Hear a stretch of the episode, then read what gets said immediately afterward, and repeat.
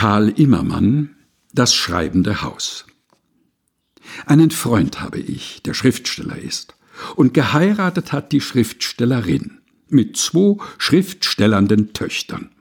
Jüngst besuchte ich den Mann um die Hundstagsglut. Da habe ich gesehen, was geschrieben jetzt wird. Ich will euch das Schreiben beschreiben. Durch den einsamen Flur, wo der eigene Tritt nachdröhnte, mir dumpf, stieg die Treppe ich rauf und klopft an die Stube des Freundes.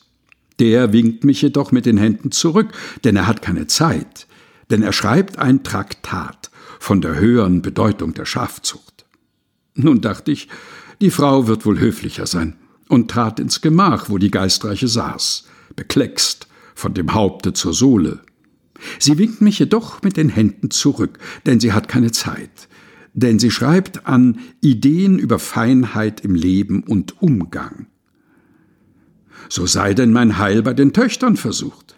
Ich stieg in die dritte Etage hinauf und begrüßte Melanien und Armgard. Die winkten mich beid mit den Händen zurück, denn sie hatten nicht Zeit, denn sie saßen am Tisch und schrieben Roman in Gemeinschaft. Ei, so hole der Henker das Schriftstellertum. Gibt's denn keinen Lakaien, der das Zimmer mir zeigt? Ich lief in die Stube der Diener. Doch die winkten mich all mit den Händen zurück, denn sie haben nicht Zeit, denn sie sitzen umher und die ganze Livree schreibt Bücher. Der Kutscher, der schreibt über Kümmel, Anis. Die Amme, die schreibt von der Unschuldersatz im beglückenden Muttergefühle. Der Bediente, der schreibt über Hegel ein Werk. Die Köchin ahmt Klauren dem Göttlichen nach. Vergiss mein nicht, schreibt sie, für Mägde. Es verbrennet am Spieße der Braten. Es schreien im Stalle die Pferde nach Hafer und Heu. Laut schreien die hungrigen Kinder. Lass sie schreien.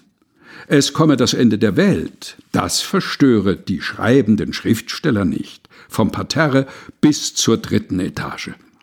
Ich ergreife die Flucht.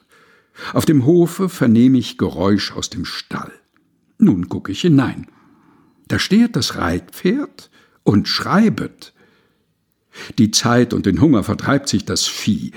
In die Pfütze bei an eintaucht es den Huf und kratzt in den Sand Elegien.